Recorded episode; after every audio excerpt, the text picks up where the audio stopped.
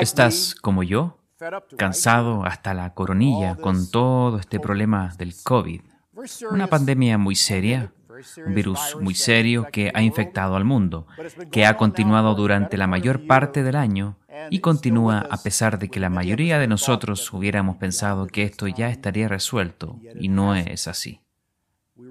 Leemos sobre las personas más cercanas que nos rodean, amigos y compañeros de trabajo, que tienen o que ya lo tuvieron.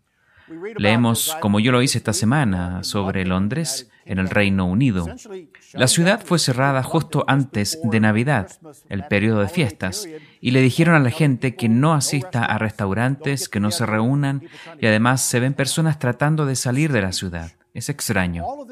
Y todo esto ocurre en un periodo donde en Estados Unidos se está implementando la vacuna. Sabemos de dos y ahora una tercera por venir. La gente se está vacunando, pero los números siguen subiendo y se nos están acercando. Debo admitirlo, he estado hasta aquí y he comenzado a pensar en varias cosas que me han desanimado un poco. Y me pregunto y nos preguntamos, ¿cuándo terminará todo esto?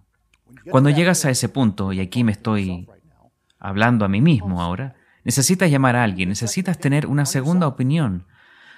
Asegúrate de llamar a alguien, mantente en comunicación, Ponte en contacto con alguien que tú sabes que probablemente está pasando por un duro momento. Crea una rutina, anda a la cama temprano, levántate a una hora adecuada, deja de leer tantas cosas acerca del COVID en Internet. Teje una manta, haz un puzzle, prepara una sopa, haz algo.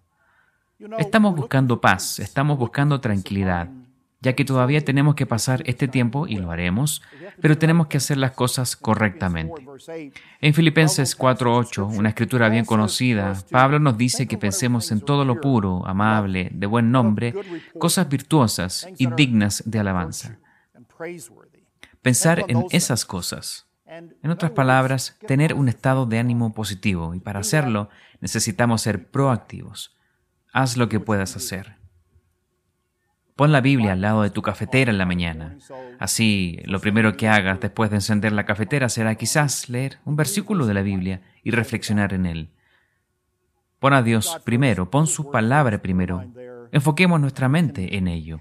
De esa manera tendremos la seguridad de que, como Pablo dijo, obtendremos la paz de Dios con nosotros. Esa es la paz que necesitamos, esa paz que nos ayudará a superar estos tiempos de angustia y confusión.